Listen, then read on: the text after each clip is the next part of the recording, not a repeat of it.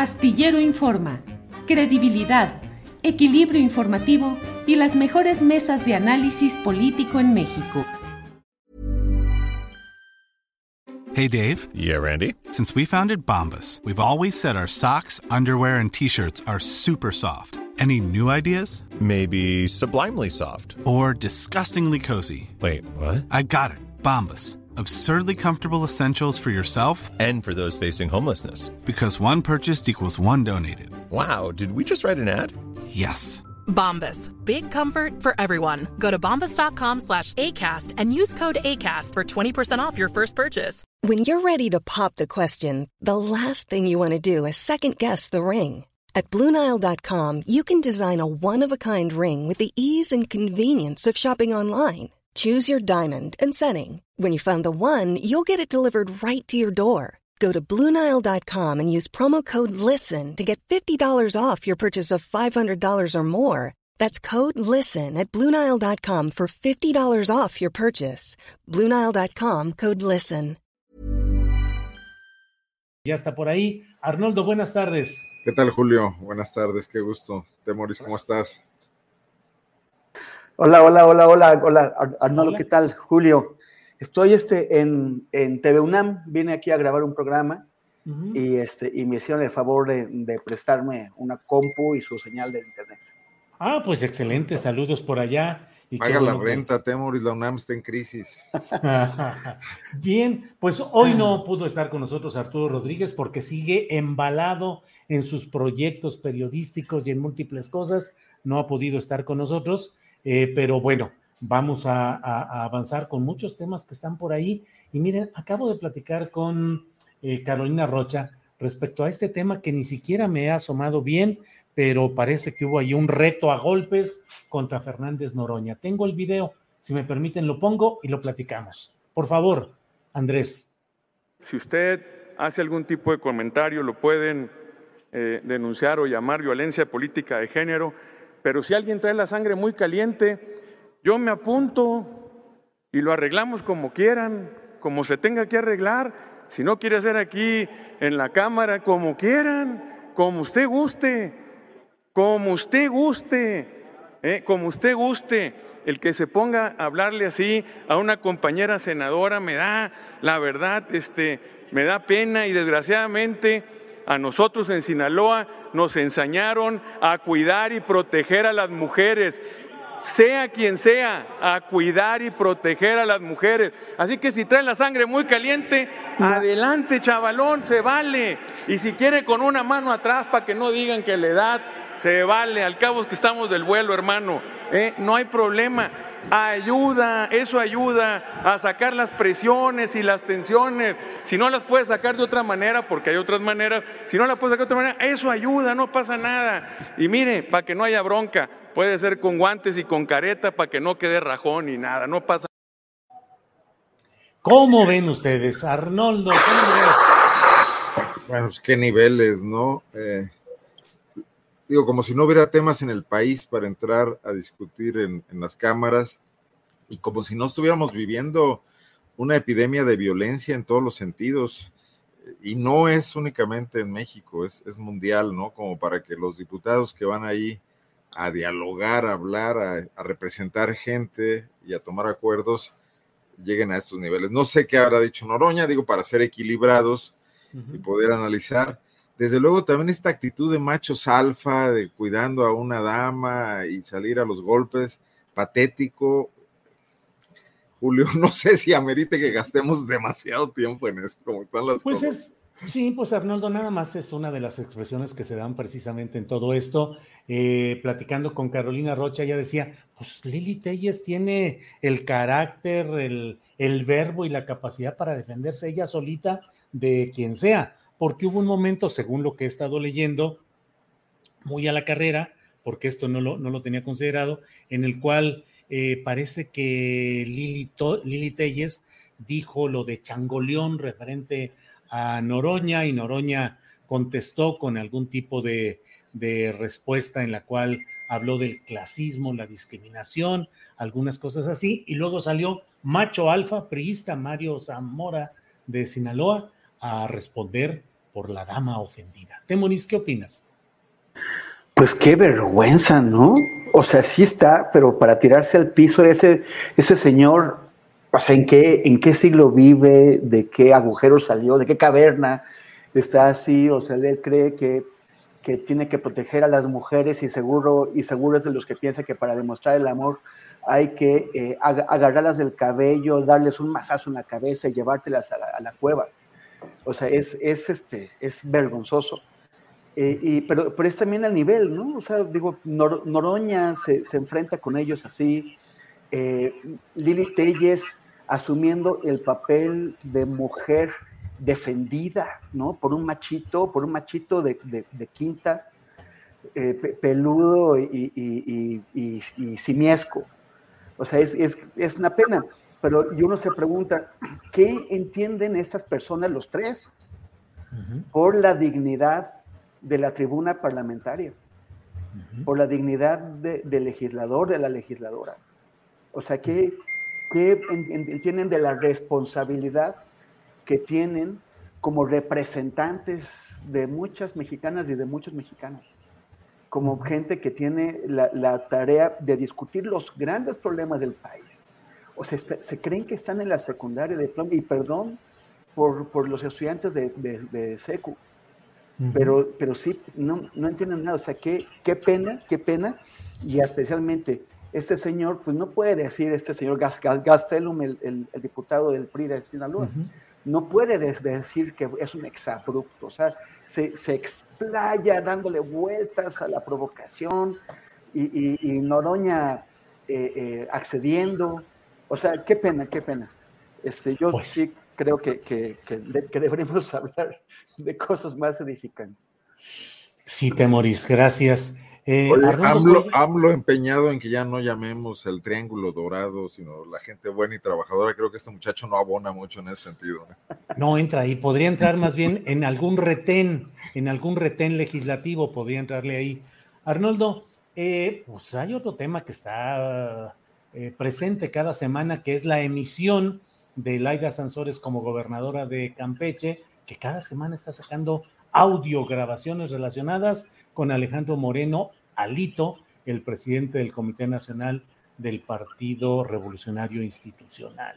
¿Qué opinas, Arnoldo, de esa periodicidad y de esa exhibición, pues diría yo, de las miserias uh, ideológicas, discursivas, retóricas del propio Alito, pero en general, de todo el episodio, ¿qué te parece? ¿Está también dentro de este esquema de cosas uh, que pueden prescindirse o que deberían de, que son menores o crees que tiene trascendencia? No? no, bueno, creo que eh, está bien que la política nacional se haya tabasqueñizado, pero sí me parece que, que, que hay ahí serios problemas en la estrategia de Laida Sansores. A mí me gustaría mucho verla acercándose a, una, a un juzgado, a un... llegando los audios, ¿no? Y, sí. y, y, y, aportando pruebas, que seguramente tiene muchísimas más, porque ella llegó a un gobierno donde deben quedar todavía huellas de lo que ocurrió con este manejo que denotan los audios. Digo, Alito es indefendible, pero Alito ha sido indefendible siempre le han llamado porro, los propios priistas se quejan de él, eh, todos los que lo conocen, que compartieron sus años en, en el Frente Juvenil, eh, hablan de, de, esta forma de hacer política bastante poco civilizada y edificante de ninguna manera, ¿no? Golpeadora, etcétera.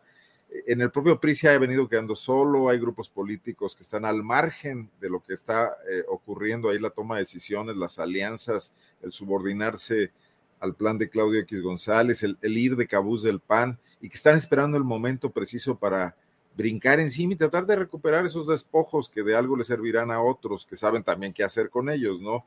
No sé, tipo, tipo Gamboa, tipo Beltrones, tipo el otro Moreira, etcétera. Incluso creo que el propio Moreira, que es su aliado, también debe estar ya vacunándose sobre estos temas. Entonces, no necesitaba Laida Sansores venir a decirnos quién es Alito, se, sabe quién es Alito, se está exhibiendo a nivel nacional e incluso algunos que temíamos que por las alianzas con Andrés Manuel López Obrador, la posibilidad de negociar los votos en el Congreso la librara, aquellos escándalos que publicó el propio Reforma, ¿no? De, la casa que se mandó a hacer en, Campeche, eh, quedaran eh, sepultados, ¿no? Por esa complicidad. Ahora no negoció, se los echó encima a los de Morena, Laida está aprovechando eso para arreglar el pleito local, pero me parece que será sin consecuencias y todo se reduce a la campaña de desprestigio de alguien sumamente desprestigiado. Creo que incluso en este exceso puede llegar a vacunarlo.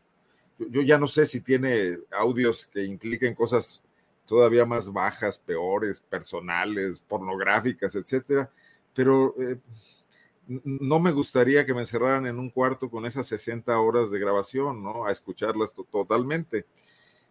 Creo que sí nos estamos regodeando en un tema que además abona mucho al asunto de quiénes espían, quiénes están expuestos a ser espiados, este mercado de grabaciones, esta ilegalidad en general, que no por perjudicar a un sujeto como Alito deja de ser un delito y que también expone a otros, ¿no? Entonces, no, no veo que esa forma de tratar de ajustar cuentas políticas vaya a contribuir mucho al, al, brinco que queremos dar a una pluralidad, a una modernidad, a un camino hacia la, la, dirimir nuestras diferencias políticas, que son muchas en este país, eh, de una mejor manera. Gracias, Arnoldo Cuellar. Eh, déjenme nada más para, así como Arnoldo guanajuatiza estas pláticas, así yo voy a hacer una sección de desmonetizaciones. En primer lugar, que ya nos desmonetizaron esta, esta, este programa, no sabemos ¿Otra por vez? qué hace tres minutos, algo que debe haber dicho Arnoldo Cuellar, seguramente, o la falta de, ¿qué, Arnoldo? Dijimos Alito Moreno. Ah, Ya. eso sí, Eso- sí es, Sí, eso, eso sí es es- apología de la violencia. Sí, sí, sí. Bueno, pues eso sucedió y luego miren lo que son las cosas porque de verdad que ya no sabemos ni por dónde ni, ni de qué se trata. Hace 19 minutos nos llegó un recado de YouTube donde dice, hola Julio Astillero, un propietario de los derechos de autor reclama el material de tu video. Tu video está disponible, eh, pero el propietario de los derechos de autor decidió monetizarlo o recibir estadísticas de él. Es decir, hay alguien que dice que es el dueño de ese material y que la difusión de nuestro programa va a ser monetizado para él.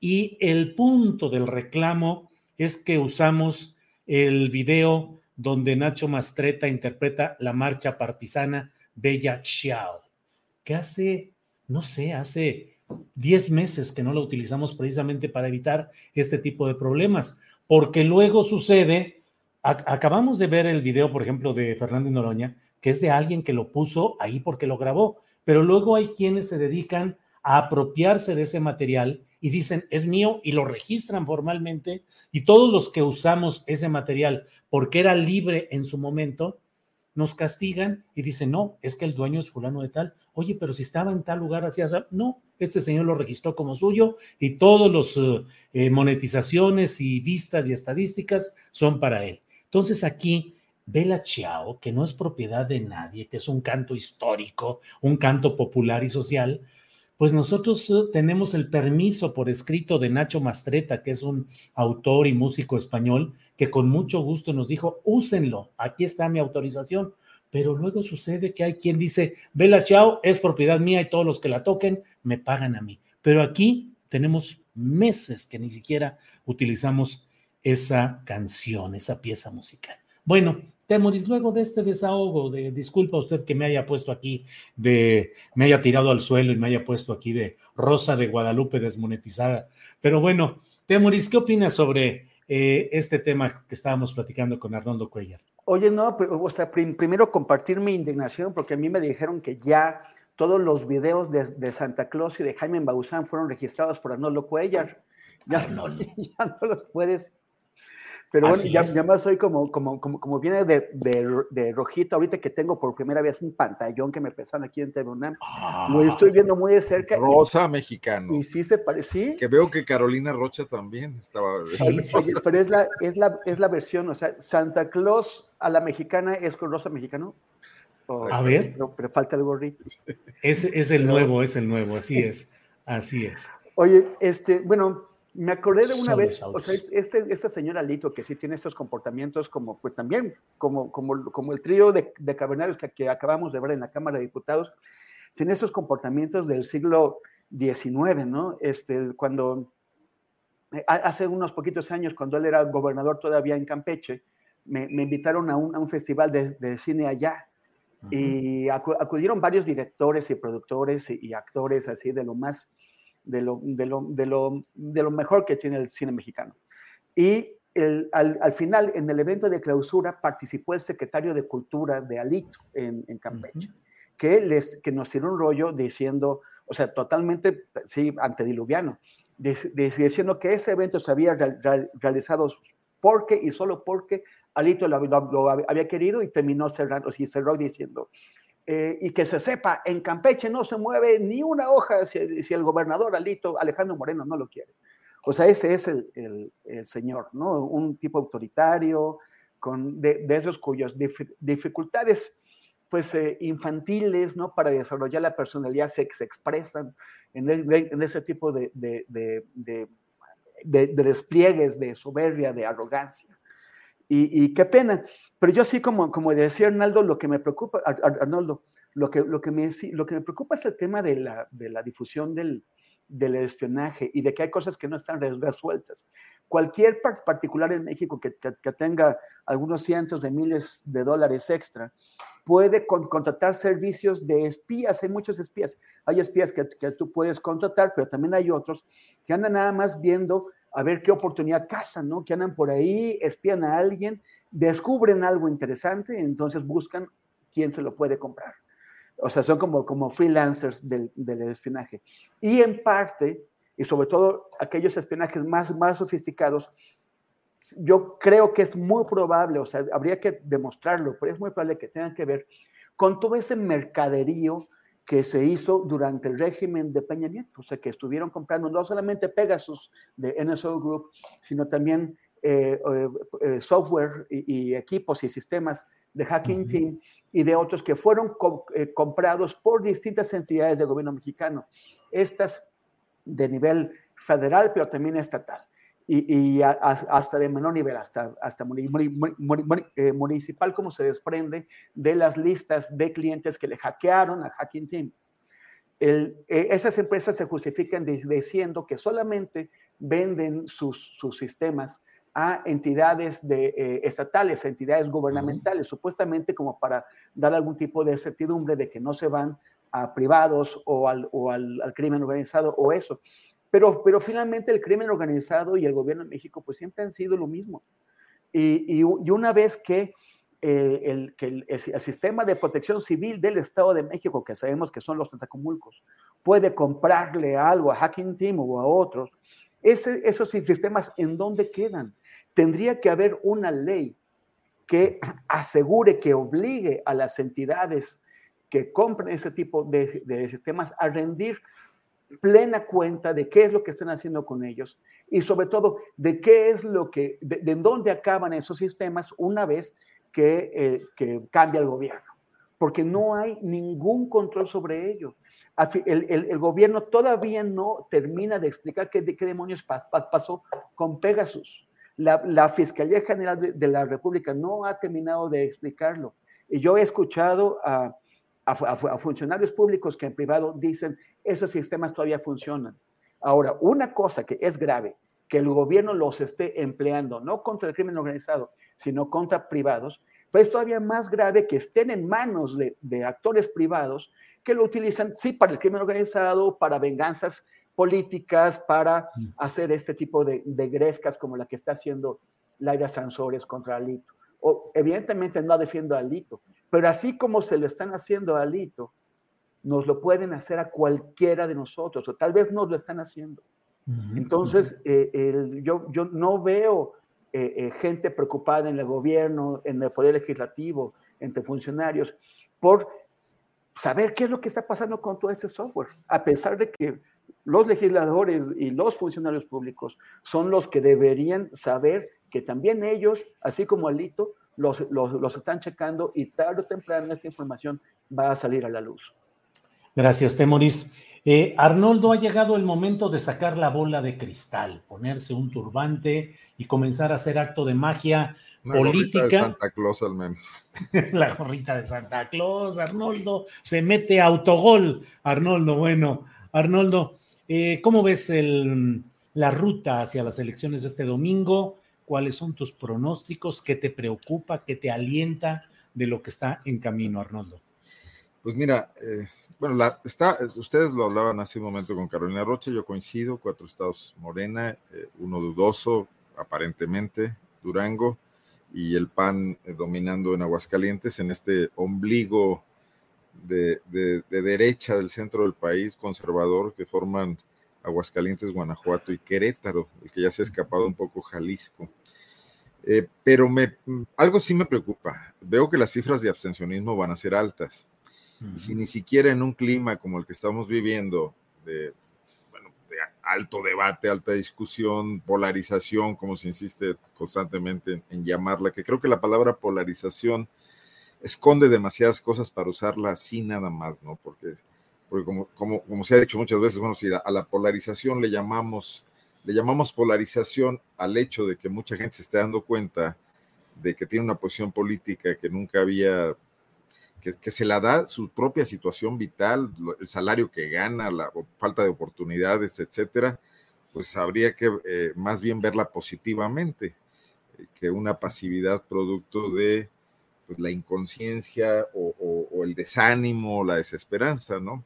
Pero en fin, con todo este debate propiciado por un aparato de comunicación que aquí hemos dicho muchas veces muy bien manejado por el presidente de la República. Luego en el chat algunos nos felicitan por decir eso y otros nos critican porque el tema es que es bien manejado para sus fines, no bien manejado para una gobernabilidad democrática. Pero no obstante, parece ser que el abstencionismo va a ser alto. Entonces, ¿qué está, qué está pasando en esos estados? Incluso eh, Aguascalientes con una alta ventaja, la candidata va, a salir eh, con una representación mínima con respecto a la cantidad de ciudadanos en posibilidad de votar, ¿no? ¿Qué, otra cosa veo? No estamos discutiendo en absoluto eh, formas de gobernar, nuevos estilos, planteamientos diferentes.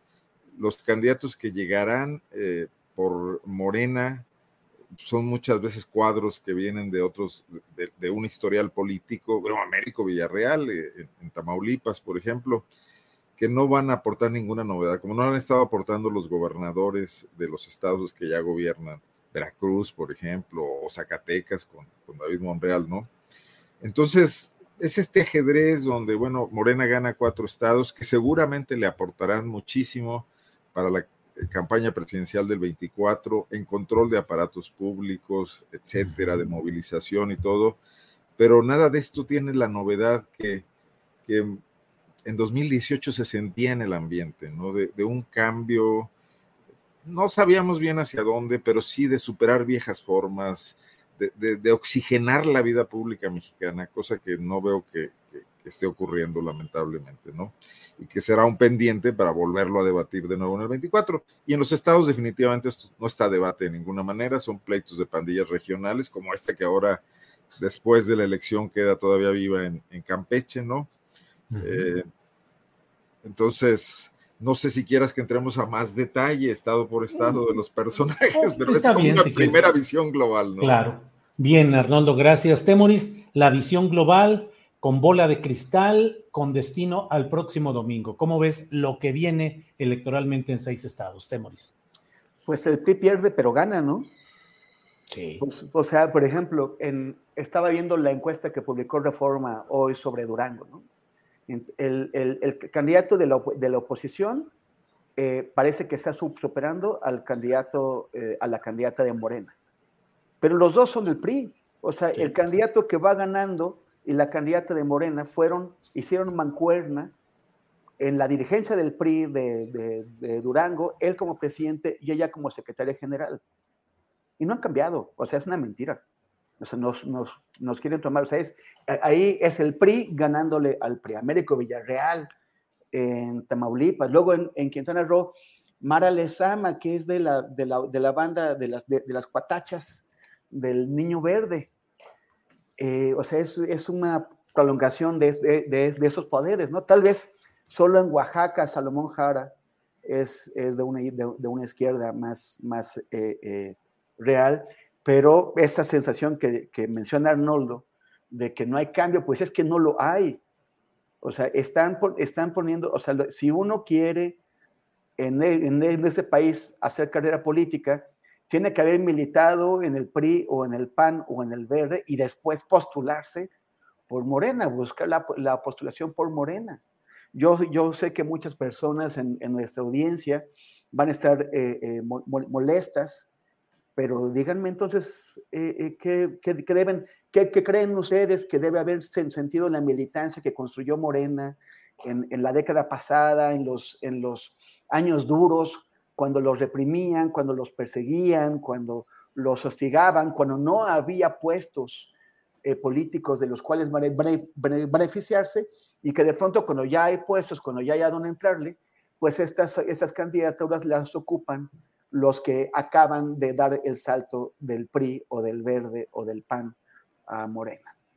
Este, a, mí me parece decepcionante y pues vamos a ver, o sea, digamos, este, cada vez se están pareciendo más a aquello que vinieron a reemplazar.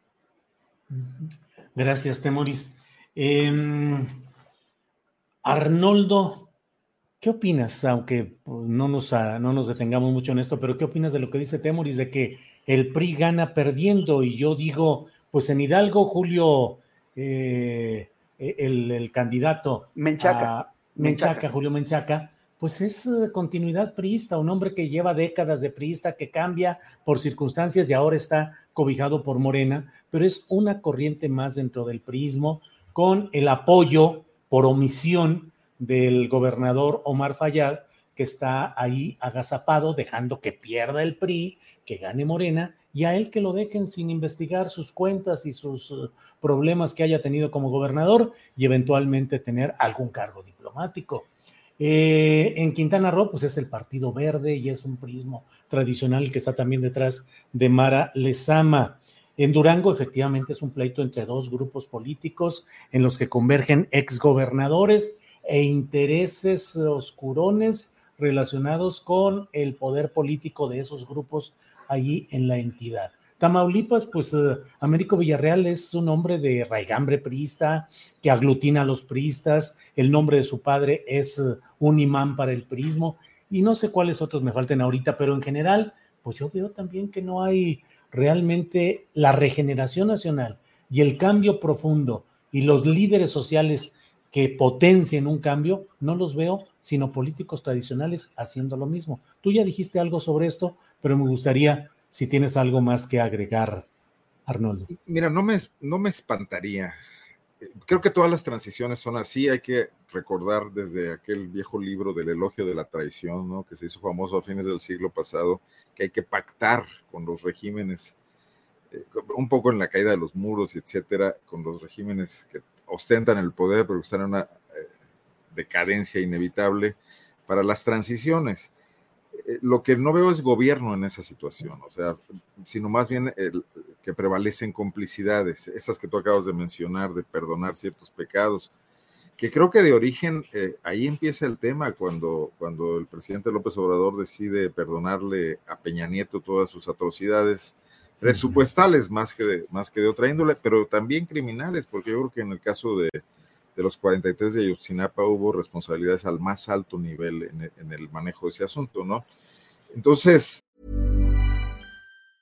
When you're ready to pop the question, the last thing you want to do is second guess the ring. At Bluenile.com, you can design a one of a kind ring with the ease and convenience of shopping online. Choose your diamond and setting. When you find the one, you'll get it delivered right to your door. Go to Bluenile.com and use promo code LISTEN to get $50 off your purchase of $500 or more. That's code LISTEN at Bluenile.com for $50 off your purchase.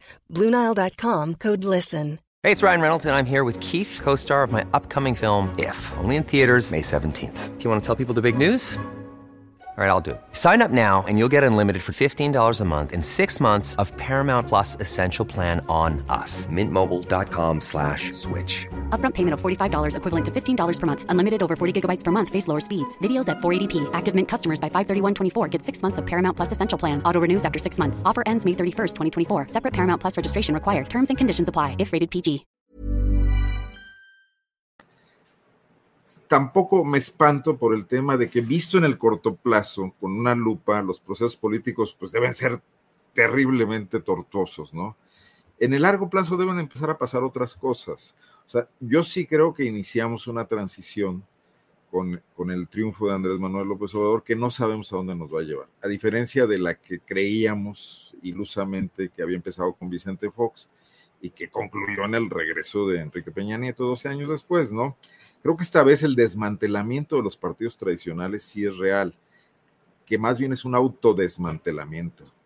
Eh, esto que se ha estado analizando mucho, por ejemplo, veía notas en, sin embargo, de cómo eh, el PRI ha prácticamente cedido su, su, digamos, su capacidad de iniciativa al Partido de Acción Nacional que, y el PRD, por supuesto, prácticamente desaparecido, exangüe. Eh, eh, nos está llevando, pero también el PAN está sufriendo ese proceso, está perdiendo estados, etcétera. Nos está llevando a una nueva situación no, no deseable, no optimista, no, no alentadora, de una crisis generalizada del sistema de partidos. Partidos que además son sostenidos por dinero público, no hay que olvidarnos de eso. Y que Morena no acaba de consolidarse, y ahí me parece que, eso no está mal. Me, me, preocuparía mucho que Morena en realidad sí se consolidara como este partido suprahegemónico, incluso superior eh, su hegemonía a la del priismo por tener un liderazgo carismático como el de Andrés Manuel López con una popularidad altísima y no nomás un efecto de maquinaria como le ocurría al PRI, ahí sí estaríamos enfrentándonos a, otra cosa, a una situación que puede otra vez taponar eh, la pluralidad política del país, ¿no? Eh, el, tema de que, de que Morena sea esta colección de tribus que por estado y, también a nivel nacional no acaban de tener un piso para entenderse entre ellos, es otro ingrediente de lo que puede llegar a pasar en el futuro. Pero creo que para esto nos vamos a tener que echar un par de sexenios. Espero que alcancemos, Julio, los, los demás edad, a ver cómo logra reencauzarse este asunto al que no puede ser ajeno la participación de la sociedad. Y no nada más, cuando hablo de sociedad civil me refiero chilangocéntricamente a quienes hemos estado opinando todo el tiempo sobre la cosa pública, también en las, en, las eh, provincias, sino a una emergencia de nuevos actores políticos organizados, donde ya apuntan eh, en, algunas eh, cuestiones estos grupos, ¿no? Por ejemplo, las organizaciones surgidas prácticamente de la nada de grupos, de, colectivos de búsqueda, como un eh, primer paso, como un primer ejemplo. O estos sindicatos nuevos que están eh, en un tipo de empresas nuevas, como son las transnacionales, las armadoras, tratando de configurarse, liberándose de la CTM, pero también todavía bajo, bajo la mirada de rapiña de gentes como Napoleón eh, o como como Pedro Aces, que quisieran crear una nueva CTM, que no lo logran del todo porque no tienen ya esa complicidad total del poder. Ahí están ocurriendo cosas, es un caldo de cultivo, donde vamos a ver muchos Américos Villarreal, muchos, etcétera, Maras, etcétera, pero que al final esa sopa puede producir algo interesante, ¿no? Gracias, gracias Arnoldo. Temori, no sé si quieras abundar sobre este tema y si no te... Sí, adelante. Pues es que, o sea, que yo quisiera compartir el optimismo de, de, Santa Rose. Es un sano escepticismo con una visión de, luz de final del túnel.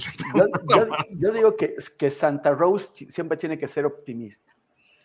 Pero, este, por ejemplo, e, estoy, estoy viendo en los, los comentarios gente que dice que eh, que bueno, que Salomón Jara no es de izquierda, que es eh, gente de Murat, impuesta por Murat, que es parte de los acuerdos que tiene la familia Murat con el, con el presidente.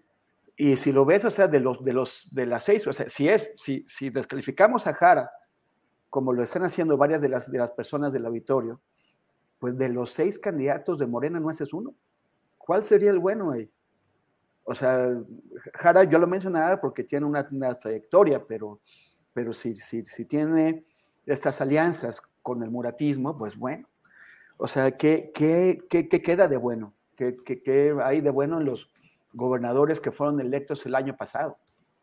O sea, es, es muy preocupante. ¿Qué, ¿Qué, hay de bueno, por ejemplo, en, en, en, en la alcaldía eh, Venustiano Carranza de Ciudad de México? en donde al, al, cacicazgo de, los Moreno, que establecieron con el PRD, oprimiendo a la gente de Morena de Venustiano Carranza, lo premiaron dándole las candidaturas de, de Venustiano Carranza y manteniendo el control de ese casicazgo sobre esa alcaldía. O sea, es, es no, no sé, yo, yo veo que, eh, la, que la izquierda de histórica, la, la izquierda de lucha, está contra la pared adentro de Morena, está contra la pared. y, que, y que todos los, los oportunistas, todos los que andan tras el hueso, tras, tras, el, tras el esqueleto y tras el cartilaguito, todos tienen puerta abierta en Morena. Y también alguien más decía entre los comentarios, decía, Femoris, eres un ignorante, no sabes cómo se eligen a los candidatos en Morena. Pues que nos diga cómo se eligen, porque nadie tiene certeza de eso.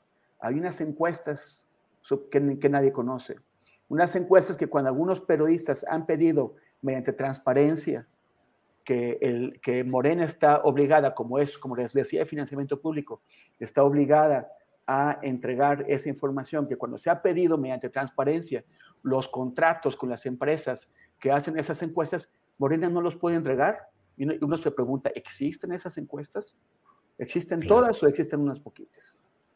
Claro, Demoris, yo me doy la palabra a mí mismo para dar un poquito mi opinión sobre este tema, pero desde luego que resulta muy preocupante que la construcción del poder político alternativo, el que esperamos que haga una transición verdadera, no solo una alternativa de siglas y de colores partidistas. Arnoldo sabe muy bien lo que significa la simple, la simple eh, alternancia de siglas partidistas que no necesariamente implican un cambio profundo como es el que se desea en un México tan lleno de problemas. Pero cuando la construcción de ese poder político se finca en reciclar a los mismos, recurriendo a los mismos esquemas en los cuales abunda el financiamiento ilícito que compromete a los candidatos a responderle a quienes fueron los financistas de su campaña, oscuros muchos de ellos, otros de tesorerías municipales o estatales, pues entonces esa construcción del poder político no puede responder más que a los mismos intereses que la llevaron ahí, que son los de los contratistas, de los empresarios, de los inversionistas, de los poderes oscuros, de los políticos tradicionales. Por eso a mí me parece muy importante que no rechacemos el debate desde un flanco de pensamiento progresista o de izquierda o de o en búsqueda de una regeneración nacional, el que pensemos qué es lo que pasa, porque más allá de los altos volúmenes de popularidad del presidente López Obrador, más allá de la evidencia de que sigue ganando elecciones, pero lo que está en el fondo no es lo numérico o lo aparatosamente cuantitativo, sino que el fondo está hacia dónde vamos y si realmente se están creando las condiciones para un cambio político para beneficio popular y para un progreso de nuestro país. Arnoldo, ya me eché aquí un choro aprovechando la oportunidad ¿eh? de que no estuvo Cedemos todo el tiempo de Arturo. Ah, ah bueno, órale pues. Entonces, Arnoldo, Va, va, va, va, va. Ah, Arnoldo, ¿sobre este tema o quieres hablar sobre...? Sí, no, algo. Sí. Porque me llama la atención lo que dice Temoris. Yo creo que la izquierda en México también tiene una historia que, que, que no abona mucho al tema de que pueda ser representativa en este momento. O sea, la izquierda siempre fue sectaria, nunca, nunca fue de masas, salvo contados movimientos, uno de ellos el, el, de, el de, la tendencia democrática de los electricistas, que prohijó a este grupo de intelectuales en el MAP, el Movimiento de Acción Popular, que todos terminaron en el salinismo, ¿no? Cooptados. Sí. Eh, la izquierda se vuelve más de masas, esa izquierda, cuando, cuando pacta con el Frente Democrático Nacional y logran sumar a priistas en ese momento.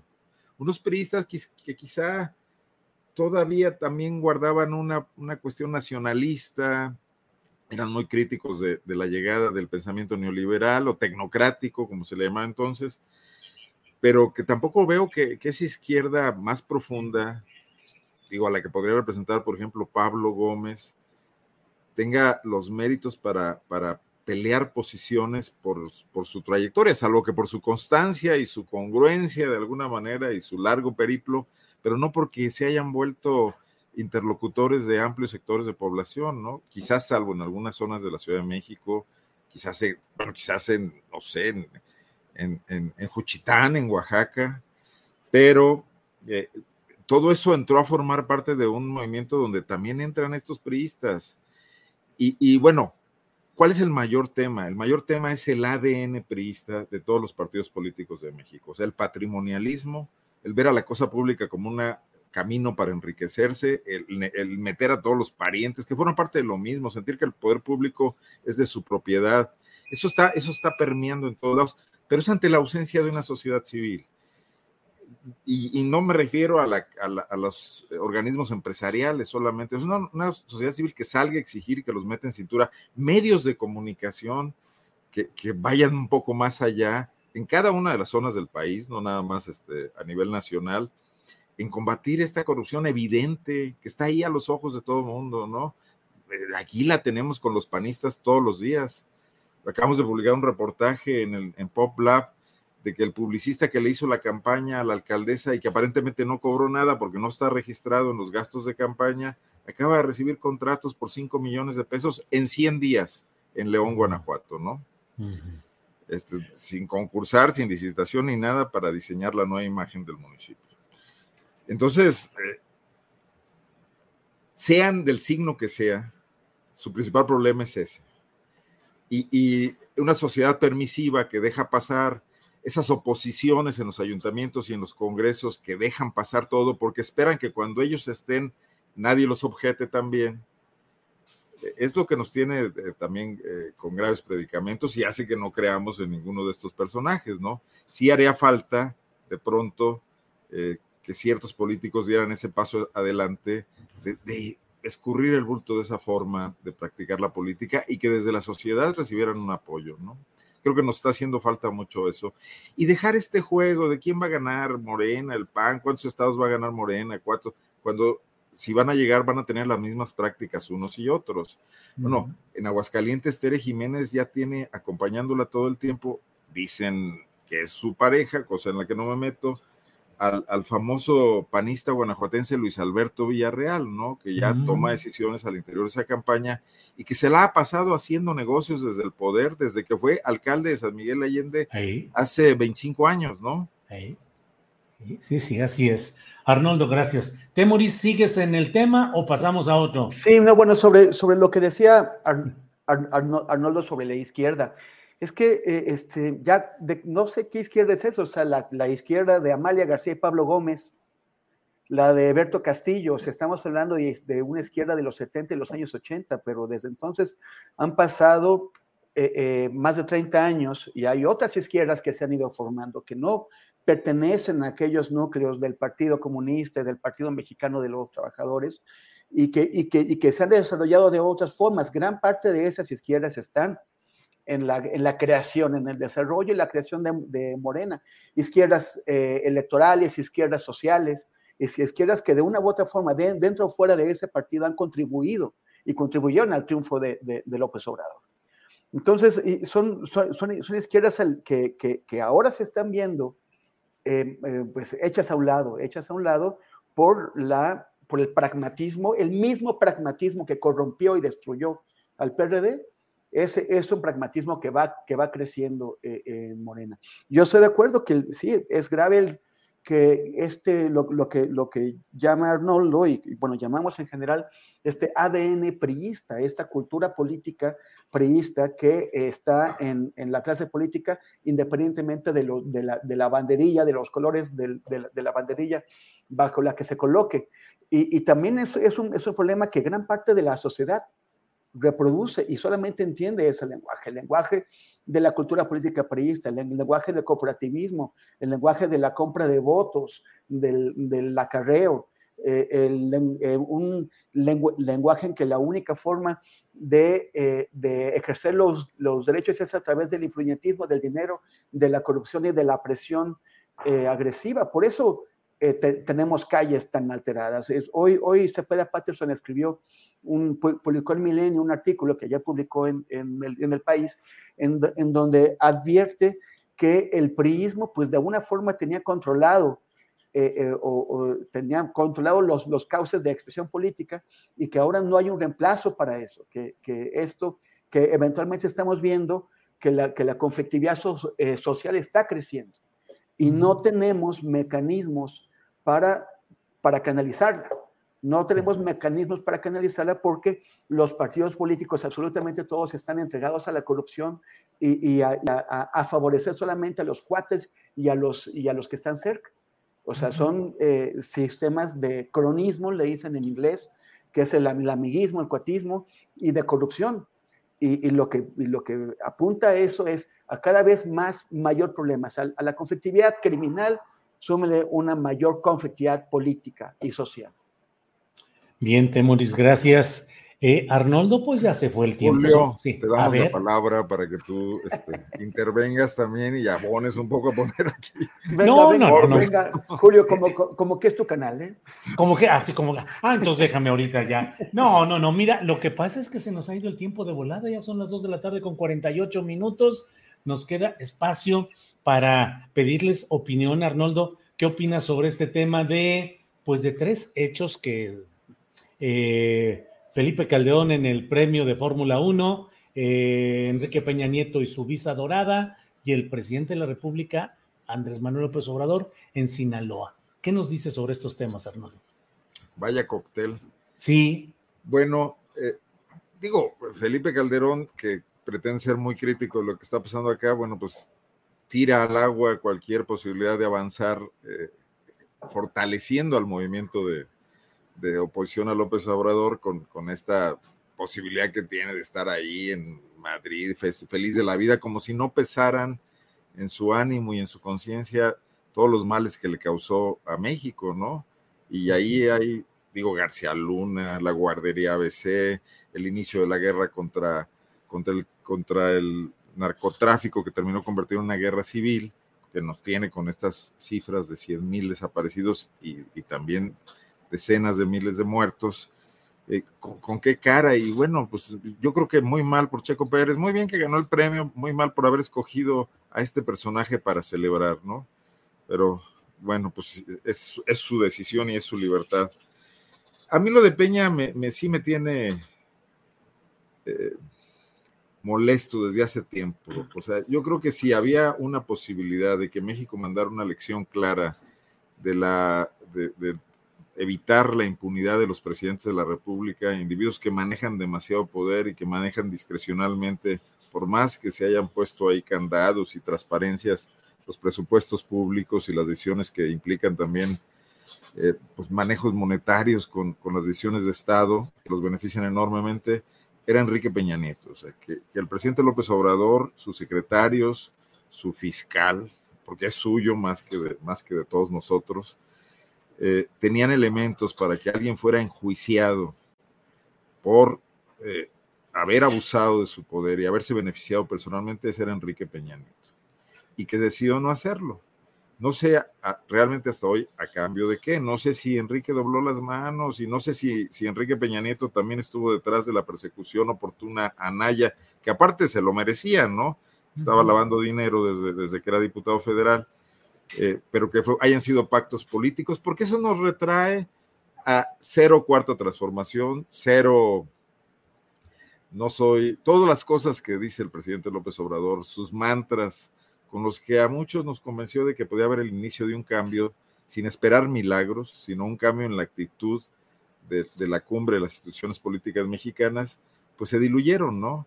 Y bueno, ya que, que, que Peña Nieto resida en Madrid o en Marte y se la pase bomba o se la pase tristísimo, pasa a segundo término con el tema de que en México somos incapaces como sociedad de llamar a cuentas a individuos que utilizan el Estado para su beneficio personal y para descuidar todo lo demás, ¿no? Que mientras eso no ocurra, pues este país no tiene una maduración política, ¿no? de, ningún tipo y la impunidad además baja a todos los demás. Esa sí se distribuye, no como, no como las utilidades que quiere el neoliberalismo. Eh, gotea por todos lados la impunidad en, el sistema político mexicano, ¿no? Ah, de, Sinaloa, pues qué cosas, ¿no? Este, creo que ahí hay un serio eh, tema con, con, con, el territorio que sí gobierna el crimen organizado, territorio, digo, ahora sí que territorialmente, válgase la redundancia, donde mm, puede haber incursiones de fuerzas militares, como hemos visto desde los años 70. Sí. Desde que Gers Manero dirigía la Operación Cóndor, ¿no? Para tratar de eh, taparle el ojo al macho, erradicar algunos cultivos, eh, extorsionar a los propios eh, narcotraficantes, etcétera, pero que una vez que se retiran es una forma de vida que continúa, que, es además productiva económicamente, no solo para que muchos sobrevivan y, y, tengan, digo, debe haber también clases sociales entre los narcotraficantes, unos explotados y otros explotadores, sino que ha generado imperios como los que ya hemos visto, ¿no? Y, que bueno, sobre eso no se está haciendo nada, absolutamente nada. Y, eso no puede hacer más que empeorar, pero además es sistémico, porque los norteamericanos también son cómplices del tema, ¿no? Porque también ahí, bueno, ya sabemos, ya sabemos todo lo que pasa con esas agencias que administran el asunto, ¿no? Entonces, ¿qué puede pasar ahí? Hay, hay, hay eh, ecosistemas en otras partes del mundo iguales a estos. Los había en Afganistán, los hay en, Turquía, etcétera. México no puede ser la excepción, además estamos más cerca del mercado más grande, ¿no? Claro. Bien. Arnoldo, pues gracias. Eh, Temoris Greco, ¿qué opinas sobre esos tres temas? Eh, Peña Nieto y su visa dorada, Felipe Calderón y su chapuzón en eh, la Fórmula 1 de Mónaco y el presidente López Obrador en Sinaloa. Por favor, cuando, Temoris. Cuando termine Temoris, Julio nos va a dar calificaciones por, este examen que nos están poniendo.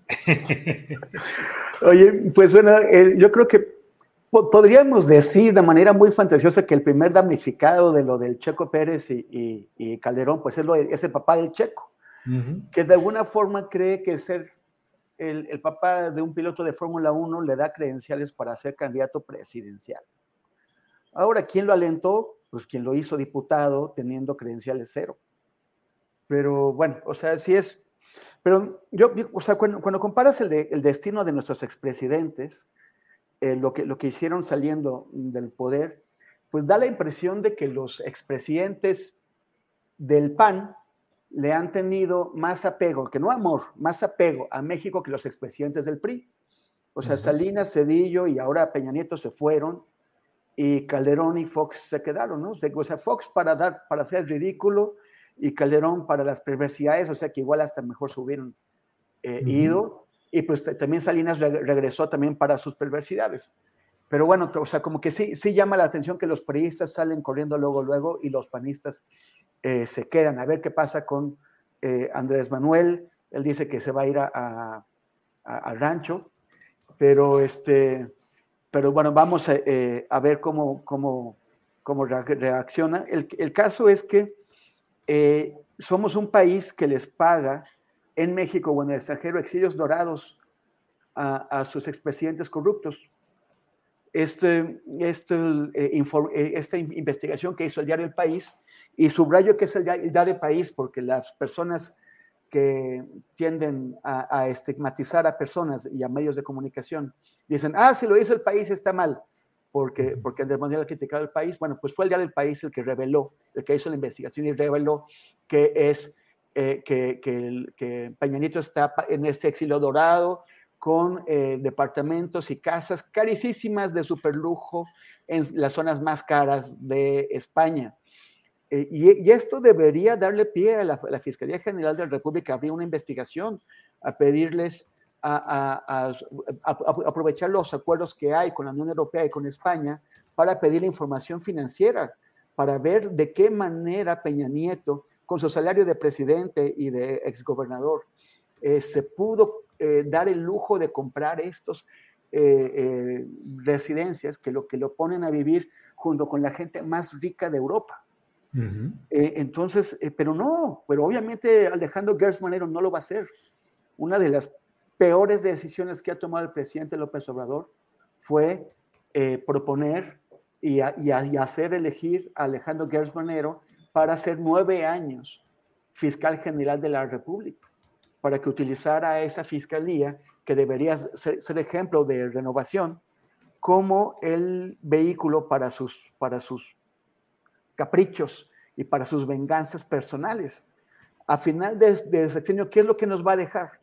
O sea, ¿qué es lo que vamos a ver? ¿Quién va a estar en la cárcel de, entre tanto corrupto que debió haber sido procesado por la Fiscalía General de la, República? Como pinta, solamente Rosario Robles, que no es que no se lo merezca, pero es que no puede ser la única. al, al, menos los expresidentes anteriores agarraban algún pez gordo y lo encerraban pues para dar ejemplo y para la simulación. Aquí tenemos una pececita de medio pelo y es todo. Bueno, pues Temoris y Arnoldo, el examen ha terminado. Muy buenas calificaciones. ¿Quién se ganó la camiseta?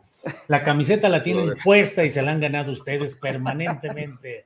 Así es que, pues, eh, eh, gracias Arnoldo por esta ocasión. Gracias, buenas tardes a reserva de lo que desees agregar, Arnoldo. Nada más comentar que, que, ya en el chat dijeron que sí soy Jaime Maussan porque dije que Peña podía vivir en España o en Marte. Acepto. demostrado, demostrado. Sí. Temuris Greco, muchas gracias y buenas tardes. Gracias, Julio, gracias, Arnoldo. Y bueno, so, so, solamente invitar el próximo martes, al 7 de junio, vamos a, a estrenar aquí en TV UNAM. Eh, bueno, va, va, vamos a hacer un segundo pase de eh, de Dos Relámpagos al Alba, que es este, esta miniserie documental que hicimos sobre el asesinato del periodista Francisco Pacheco y cómo eh, la intervención de cinco instituciones gubernamentales no ha sido suficiente ni siquiera para que a seis años del crimen terminen la averiguación previa. Es un ejemplo que muestra cómo ese sistema ya ni siquiera es negligente, es cómplice. Uh -huh. y, y, y también lo vamos a liberar en redes entonces, eh, junto con un podcast para aquellos que, le, que, le, que les gusta más escuchar que, que, ver. Y gracias, Julio, Arnoldo. Arnoldo, a ver, a ver ¿qué, qué nos traes, Santa Rose? Santa, Santa Rose. Falta. No, hay Rose no, hay Navidad de verano, ¿eh? hay que esperar. No, pero con ese, con ese tono sí, tiene que ser primaveral, por supuesto, con las jacarandas y las, y, y las... Ay, se me, se me olvidó esta es, otra es, es, es, para superar el pesimismo que de repente nos agarra sí, a todos. Sí, Excelente. Sí, sí. Pues gracias, gracias, Arnoldo. Gracias, Temoris. Nos vemos Julio. pronto. Hasta, Hasta luego. Temoris, gracias. Buenas tardes. Gracias. ¿No se merece tu familia lo mejor? Entonces, ¿por qué no los mejores huevos? Ahora, Egglands Best están disponibles en deliciosas opciones. Huevos clásicos, de gallina libre de jaula y orgánicos de Egglands, que ofrecen un sabor más delicioso y fresco de granja que le encantará a tu familia. En comparación con los huevos ordinarios, Egglands Best contiene la mejor nutrición como 6 veces más vitamina D, 10 veces más vitamina E y el doble de omega 3 y B12. Solo Egglands Best. Mejor sabor, mejor nutrición, mejores huevos. Visita egglandsbest.com para más información. Para que te enteres del próximo noticiero, suscríbete y dale follow en Apple, Spotify, Amazon Music, Google o donde sea que escuches podcast. Te invitamos a visitar nuestra página julioastillero.com.